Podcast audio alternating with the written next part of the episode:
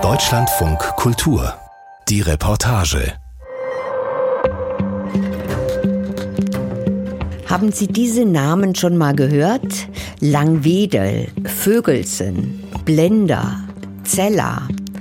Das alles sind kleine Ortschaften in Deutschland, die bis vor kurzem ein großes Problem geteilt haben.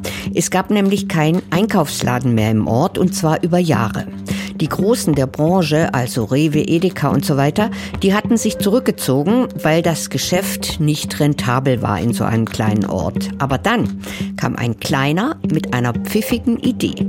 Und seither gibt's wieder Milch und Brot und zwar rund um die Uhr. Ernst Ludwig von Aster hat sich angesehen, wie das funktioniert. Mit kleinen Schritten schiebt die Rentnerin ihren Rollator über die Dorfstraße vorbei an der Kirche, langsam um die Kurve, dann über einen kleinen Parkplatz. Ihre schwarze Einkaufstasche hängt vorne an der Gehhilfe, schaukelt bei jedem Schritt. Niemand ist sonst unterwegs im niedersächsischen Örtchen Blender in der Wesermarsch, knapp zehn Kilometer von der Kreisstadt Pferden entfernt. Die 79-Jährige steuert auf ein rotes Backsteingebäude zu. Früher war hier eine Filiale der Volksbank, doch die ist schon lange geschlossen. Wie so viele Geschäfte hier in Blender. Knapp 3000 Einwohner reichen nicht, um rentabel zu wirtschaften, so die Begründung. Ein knallgelbes Schild leuchtet jetzt über dem Eingang der alten Volksbank-Filiale. Tante Enso steht darauf in lila Kleinbuchstaben und in grün darunter Dein Mini-Supermarkt hier vor Ort. Rund um die Uhr einkaufen wirbt es auf dem Fenster Produkte aus der Region. Die Rentnerin schiebt den Rollator über die Schwelle. Eine Kamera registriert jede Bewegung. Guten Morgen. Guten Morgen. Marlies grüßt die Stammkundin, die hier alle nur Marietta nennen. Bei uns auf dem Dorf duzen wir uns alle, stellt Marlies klar. Ihre Kollegin Bianca nickt. Marlies räumt einige Nudelpackungen in die Regale. Bianca wechselt Bonpapier an der Scannerkasse. Marietta fingert einen verknitterten Einkaufszettel aus ihrer Jackentasche. Aber mein Mann ist auch nicht mehr so. Im Autofahren gut. Wir sind, ich werde 80, er ist 80. Und das ist ein Segen hier für uns. Also wirklich. Ne, Bianca, ich könnte dich umarmen, dürfen wir noch nicht. Auch Marlies hier. Marietta manövriert ihren Rollator durch die Gänge. Im ersten Regal warten Cornflakes, Haferflocken und Co. gegenüber Nudeln, Reis, Tomatensauce, am Ende des Ganges surrt eine Kühltheke mit Rotkohl, Weißkohl, Karotten, Paprika. Oben links stehen die Eier. Regionale Eier, die kommen hier von so einem Freilandhof. Dann haben wir vom Schlachter aus dem Nachbarort, der macht hier die äh, Wurstwaren, die er vakuum verpackt, die dann hier angeboten werden. Asendorfer Molkerei, das ist eine Molkerei, eine kleine, die hier im, in der Nachbarschaft ist und da werden die Produkte hier verkauft. Zwischen den Nudelpackungen ragt ein postkartengroßes grünes Schild hervor mit der Aufschrift Lokaler Held. Ein Hinweis auf Teigwaren aus der Region. Im Regal gegenüber, zwischen Haferflocken und Frühstückscerealien, buhlt eine rote Karte um Aufmerksamkeit. Foodpioniere, du hast die Wahl, lockt sie. Werbung für neue Produkte von kleinen Unternehmen, die mit etablierten Marken konkurrieren. Insgesamt sind rund 2000 Artikel im Angebot sind eigentlich alle Grundnahrungsmittel zu bekommen. Also wir haben keine 20 Sorten Nudeln, sondern 10, aber es ist eigentlich alles da. Und äh, wir haben kein Frischfleisch, dafür abgepackte Ware. Genauso Käse, keine Käsetheke, abgepackt. Aber es wird viel genutzt, auch in den Zeiten, wo keiner da ist, also wo nicht geöffnet ist. So sonnabends abends, wenn die Jungs noch mal Pizza brauchen oder Grillkohle oder so oder Getränke, wenn Marlies und Bianca nicht im Dienst sind, dann übernimmt die Technik. Jeder, der eine Kundenkarte hat, kann rund um die Uhr den Laden betreten, einkaufen und sich selber an der Scannerkasse abkassieren. Kameras überwachen, dass dabei nichts schief geht. Digitaler Zugang rund um die Uhr, persönliche Bedienung von 9 bis 12.30 Uhr, dienstags und freitags auch von 16 bis 18 Uhr, mittwochs Ruhetag, das ist das Angebot. Die Kundenkarte gibt es aber erst ab 18, sonst könnte hier kein Alkohol verkauft werden. Was suchst du? So Toiletten zum Einhängen. Toiletten zum Einhängen. Den Duft dafür, ja. Den kann ich dir geben. Was möchtest du denn? so, äh, so, so, warte mal, frische Brise oder Zitrone? Oh Gott. Ja, hast du jetzt alles? Marietta will noch nach Obst gucken. Bianca verstaut die WC-Duftsteine frische Brise in dem Einkaufsbeutel. Zusammen mit Marlies betreut sie den Markt als Minijobberin. Für uns ideal, weil im Blender ist äh, ein kleiner Ort. Pferden, Tedinghausen, Martfeld haben große Märkte. Und hier war nichts. Alle Supermärkte haben gesagt, wir kommen nicht, weil es sich nicht lohnt. Und dann kam die Idee mit MyEnso. MyEnso, das ist ein Unternehmen aus dem nahegelegenen Bremen. Ursprünglich wollten seine Gründer groß in den Onlinehandel einsteigen. Jetzt aber verkaufen sie Lebensmittel auf dem Land. Und ich kann auf dem Knopfdruck sehen, wie viel Snickers sind in Blender jetzt gerade noch im Regal drin. Ähm, und das System erkennt dann, wenn zu viel verkauft worden ist, zu wenig da ist, dann wird nachbestellt. Knapp 40 Kilometer weiter in Bremen hat Norbert Hegmann die Bestände in Blender genau im Blick. Wir haben ein paar Großhändler. Einer ist Edeka, der beliefert uns, der beliefert unsere Tante Ensos direkt. Ein zweiter ist Bela, Bartels und Langness. Dahinter ist zum Beispiel Famila äh, die beliefern uns auch direkt. Ähm, und dort kommt das normale Standardsortiment her. Der sportliche End-40er im weißen Hemd und Jeans eilt durch die Firmenetage im dritten Stock eines Backsteingebäudes. Und dann haben wir ein sehr großes Zentrallager hier in Bremen auf äh, knapp 8000 Quadratmeter, wo wir die Food-Pionier-Produkte lagern, wo wir die besonderen Produkte lagern. Ähm, und die kommen dann direkt aus unser Zentrallager und werden dorthin geschickt. Draußen vor den Fenstern rammen Bagger ihre Schaufeln in den Boden. Hier am alten Hafen entsteht gerade ein neuer Ortsteil, die Überseestadt. Revitalisierung von alten Strukturen, neuer Handel am alten Ort, genau der richtige Standort für uns, sagt Hegmann und bittet in den Besprechungsraum. Eigentlich kommt er aus der Marktforschung, in diesem Falle genauer Supermarktforschung. Wir sind gestartet eigentlich mit Marktforschung, weil wir haben nämlich ähm, für ungefähr 1,5 Millionen Euro Marktforschung betrieben angefangen. Wir haben mal eine Frage gestellt. Wie sieht dein besserer Supermarkt eigentlich aus? Das ist einige Jahre her. Da suchten Hegmann und sein Kompagnon nach einer Marktlücke jenseits von Supermärkten und Discountern. Da haben wir in der Stadt eine Antwort bekommen. In der Stadt haben wir die Antwort bekommen, dass wir hier keine neuen Supermärkte brauchen, aber was wir hier brauchen, sind bessere Produktalternativen. Deswegen haben wir einen Online-Supermarkt gegründet, wo wir versucht haben, bessere alternative Produkte neben den normalen Produkten anzubieten. Die Kunden wollten mitreden, mitbestimmen über das Sortiment. So entstand die Geschäftsidee ein Online-Supermarkt organisiert als Genossenschaft, die Mitglieder bestimmen über das Angebot. Enso, ein Zeichen aus dem Zen-Buddhismus, wurde zum Firmensymbol, doch das spirituelle Logo half beim irdischen Geschäft wenig. Das Online-Angebot fand nicht genug Interessenten. Also erweiterten Hegmann und sein Partner die Perspektive, nicht das städtische Publikum mit Überangebot, sondern die Landbevölkerung mit logistischer Mangelversorgung rückte in den Fokus von Anfang an haben die Leute gesagt, unterstützt Tante Emma. Und dann haben wir darüber nachgedacht, wie kann man Tante Emma unterstützen, weil ein paar Sachen macht Tante Emma richtig gut. Tante Emma kennt die Leute vor Ort. Tante Emma ist äh, eine Person, ansprechbar, rund um die Uhr eigentlich für die Leute da. Nett und um die Ecke, das aber reicht auf Dauer nicht, um wirtschaftlich zu überleben. In den letzten drei Jahrzehnten schrumpfte die Zahl der kleinen Lebensmittelgeschäfte um 87 Prozent von 66.451 auf 8.450. Was sie aber nicht gut kann, ist günstige Preise. Tante Emma kann auch nicht gut ein großes Sortiment und Tante Emma kann überhaupt nicht digital. Und so haben wir versucht eigentlich das, was wir in der Stadt gelernt haben, einen digitalen Online-Supermarkt, zusammenzubringen mit den Gedanken von Tante Emma. Tante Emma 2.0, das war die Idee die Verknüpfung von Online-Supermarkt und Dorfladen. Blender wurde der Versuchsort, das Pilotprojekt. Die Bevölkerung war dafür, die Lieferstrukturen aus dem Onlinehandel eingespielt. Nach zwei Jahren Blender-Training ging Tante Enso auf Standortsuche. In Summe haben sich 900 Bürgermeister und Bürgerinitiativen bei uns beworben, dass sie gerne Tante Enso haben wollen.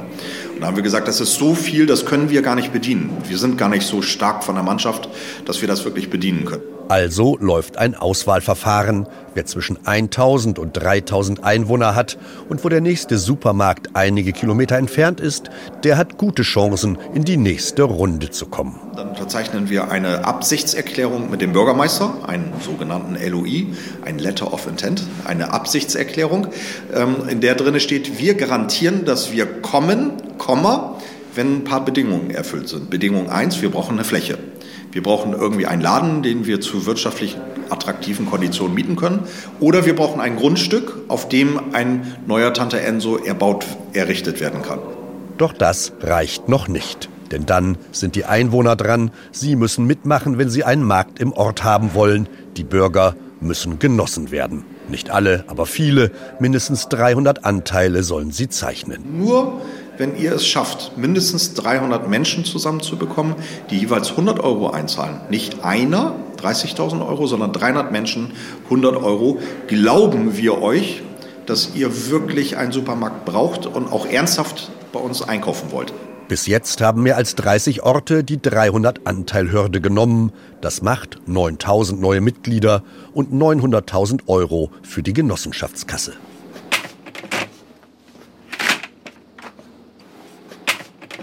Einige hundert Kilometer weiter südöstlich, im thüringischen Örtchen Altengottern, versorgt seit gut zwei Jahren ein anderes Marktmodell die Kunden auf dem Land. Petra Fleckenstein sucht gerade einige Einkaufskörbe zusammen. Zwei warten neben den Scannerkassen, einer vor dem Regal mit Letsche und Bohnen. Ein weiterer hat sich neben die brummende Kühlung verirrt. Fleckenstein hat lange im Einzelhandel gearbeitet, miterlebt, wie ein Laden nach dem anderen in der Region dicht machte. Nach der Wende war noch einer.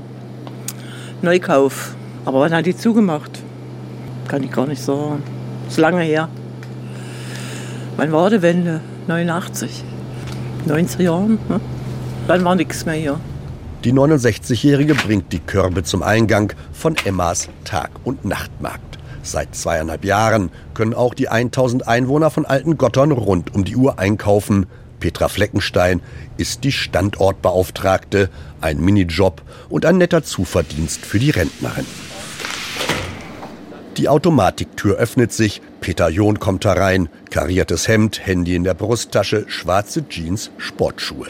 John ist einer der Marktmacher von Alten Gottern, eigentlich eher ein Technikprofi. Er betreibt ein IT-Geschäft, programmiert, installiert Anlagen für die Telekom. Wir kommen alle vom Lande und haben gesagt, was macht man mit den digitalen Technologien? Was kann man Sinnvolles machen? Denn nur zum Datteln kann ja die äh, Hochtechnologie nicht sein. Und da haben wir uns an so ein Konzept dran gemacht. Wir nennen das ja auch digitale Infrastrukturplattform. Kartenlesegeräte, Kassenscanner, Kontrollkameras, automatische Lagerhaltung, das alles ist schon lange verfügbar. Peter John verknüpfte die Einzelteile zu einem technischen Gesamtorganismus. Das Design für den Markt entwarf ein befreundeter polnischer Metallbauer. Um Produkt, Palette und Lieferung kümmerte sich ein Logistikprofi aus Potsdam. In Altengottern testeten sie ihr Konzept. Da haben wir gesagt, jetzt sind wir eigentlich fertig, die Systeme laufen, es läuft auch stabil. Gell? Wir machen morgen früh auf. Gell? Und da sagt unser Mitstreiter, gell, sagt, ach, da muss hier keiner kommen, da kommen mal zwei, drei Leute. Gell? So auf einmal klingelte früh das Telefon. Komm her, hier stehen Schlangen. Hier stehen Schlangen. Ihr müsst herkommen. Wir, wir brauchen Unterstützung, wir brauchen Karten. Denn die Kundenkarte ist der Türöffner zum Dorfsupermarkt. Sind die Personalien registriert, gibt es eine PIN-Nummer, dann kann es losgehen. Früh um 9 bis Mittag waren alle Karten, 400 Karten oder was wir da hatten, gell? weg. Hm. waren die Karten alle weg. Wir waren alle durcheinander. Gell? Abends waren wir fix und fertig.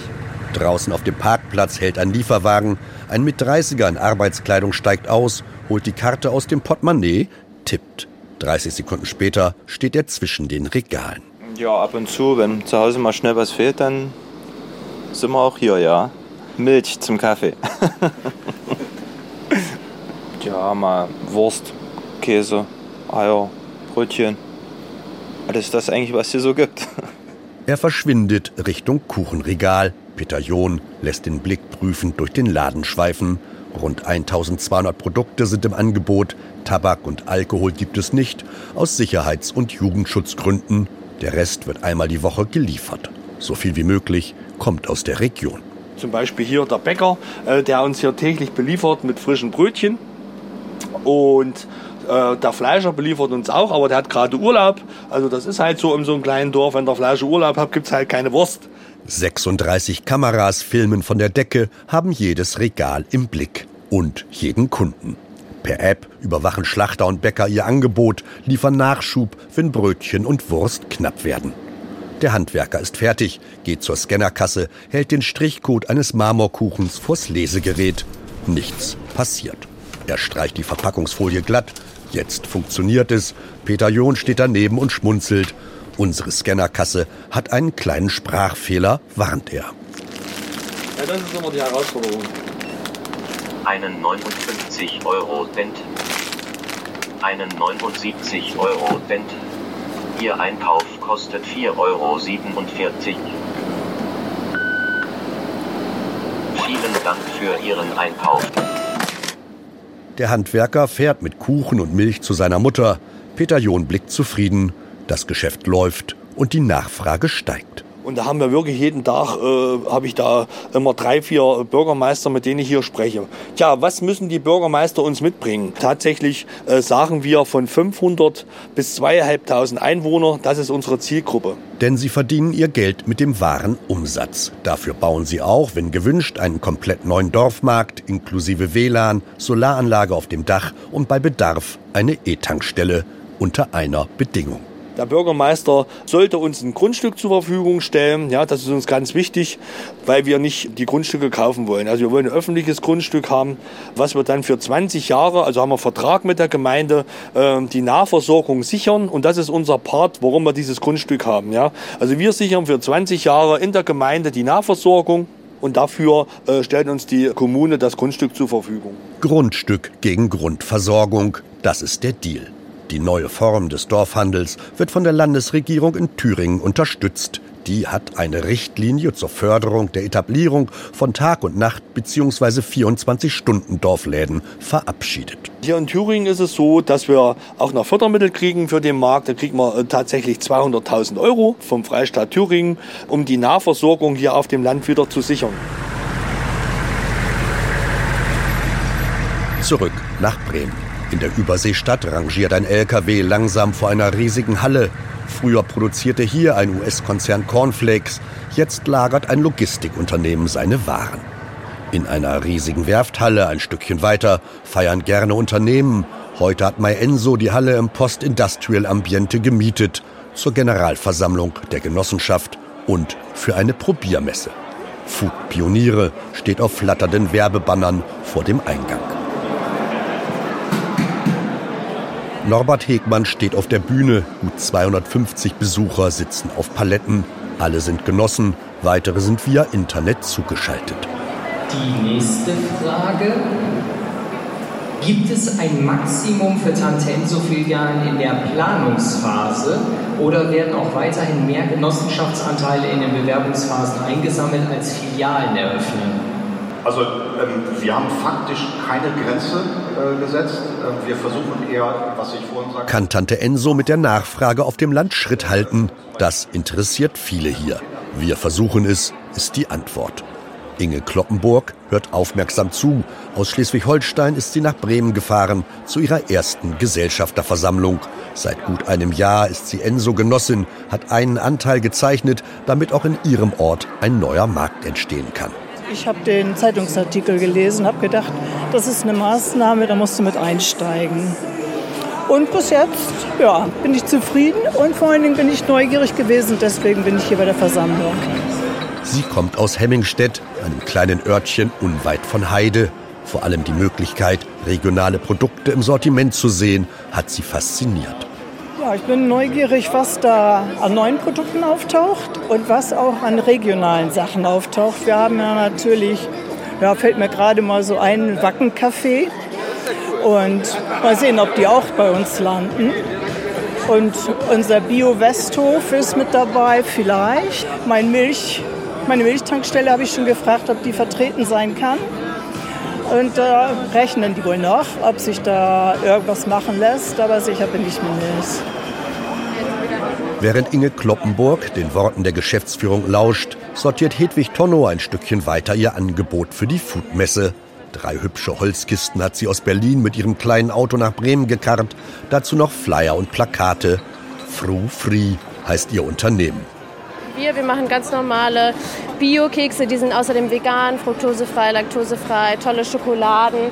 Wir haben auch Bonbons und jetzt sind wir heute hier mit unserem ganzen Sortiment und bringen das mal hier an die Menschen, die hier sind.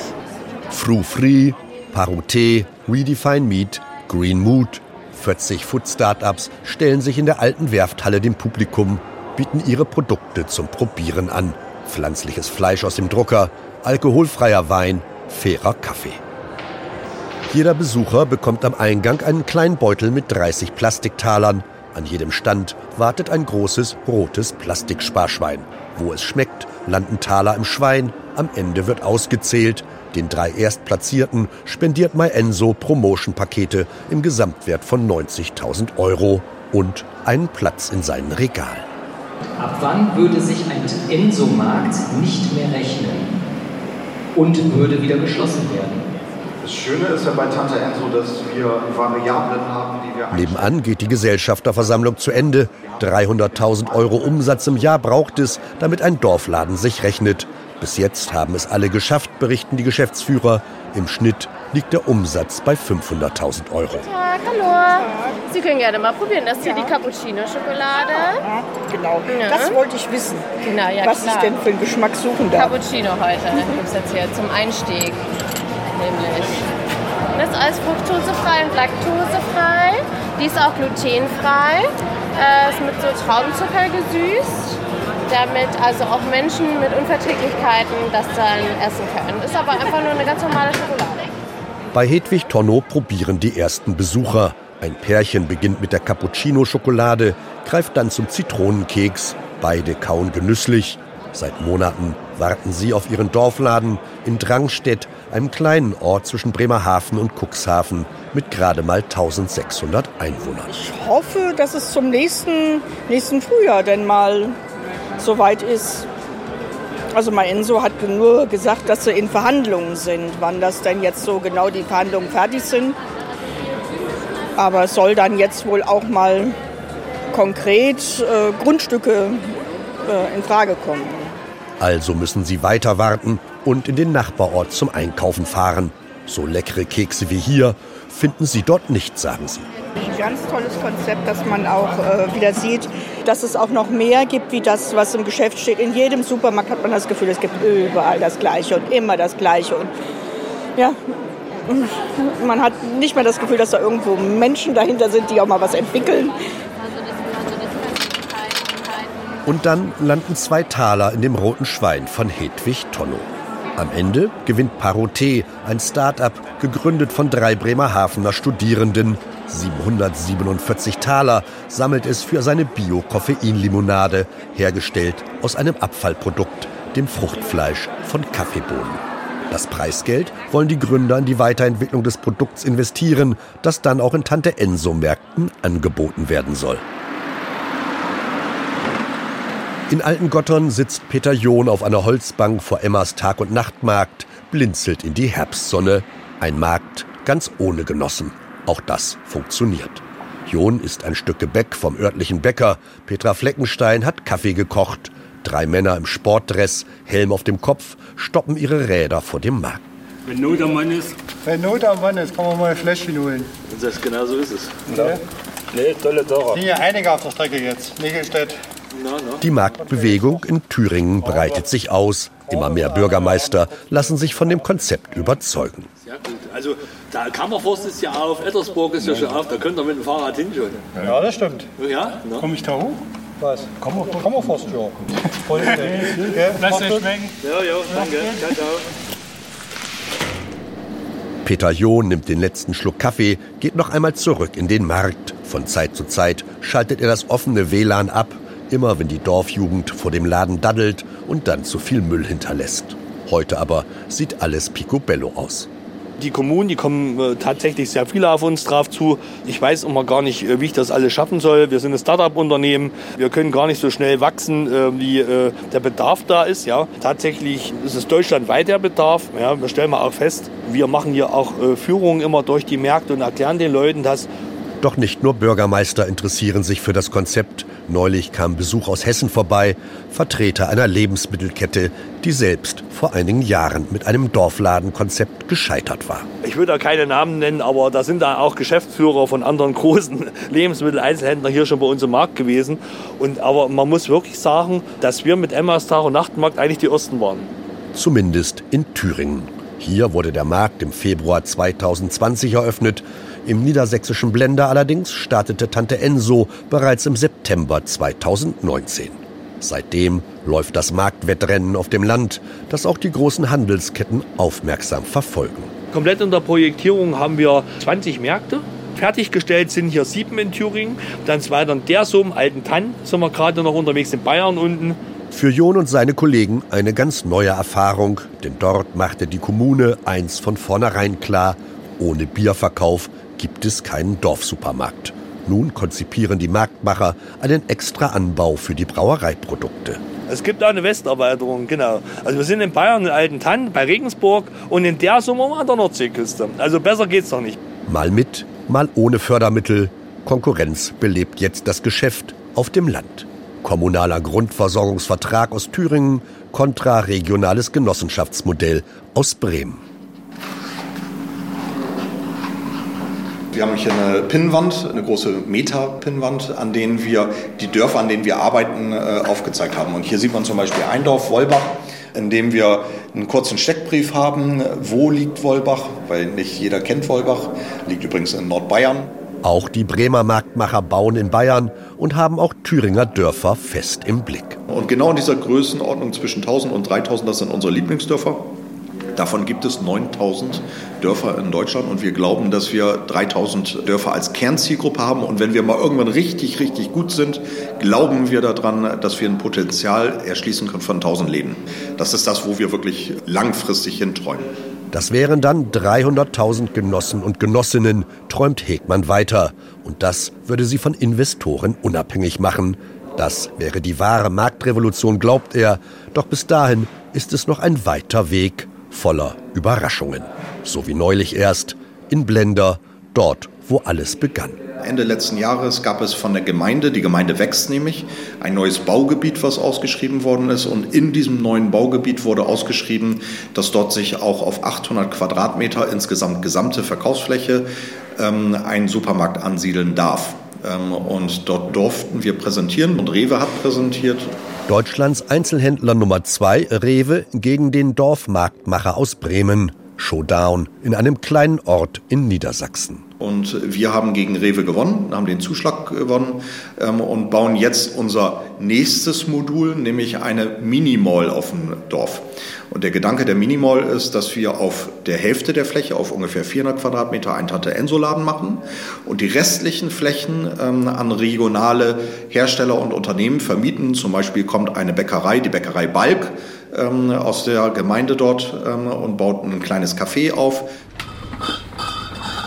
Im Dorfmarkt in Blender wartet Marietta an der Kasse. Marlies verstaut den Einkauf in der Rollatortasche. Eine Seite Lachs, Milch, Butter, WC-Steine, eine Flasche Weinbrand. Die sind alle so nett und hilfsbereit und diese Auswahl ist wahnsinnig für diesen kleinen Laden. Da habe ich schon Sachen gefunden. Soll ich aufstehen? Äh, da kann man nur staunen. Ganz seltene Sojasauce. Habe ich nie gedacht, dass ich das hier kriege. Ne? Marietta zahlt 26 Euro. Vor kurzem hat sie gehört, dass im Blender bald eine Minimall gebaut werden soll von Tante Enso. Ich bin nur ganz traurig, wenn die in, das, in die andere Siedlung gehen. Dann ist der Weg für dich weiter, ne? Wenn das, Den Weg schaffe ich dann nicht mehr. Aber äh, Marietta, das dauert noch lange, bis das soweit ist. Ja, ne? Ja. Bis die so weit sind, dass das gebaut wird, dann dauert das noch ein bisschen. Hoffentlich. Ja. Das So lange kann sie hier noch einkaufen. Ah, gut. Bianca, ich danke dir. Lass dich Tschüss. nicht blitzen.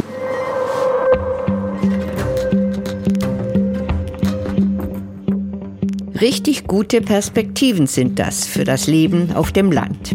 Ernst Ludwig von Aster hat sie uns in seiner Reportage geschildert. Und die nächste Folge unseres Podcasts, das ist die Kurzfassung eines langen Hörvergnügens. The Cure, Heilung aus dem Grab. Das ist eine siebenteilige Podcast-Produktion, in der es um multiresistente Keime geht.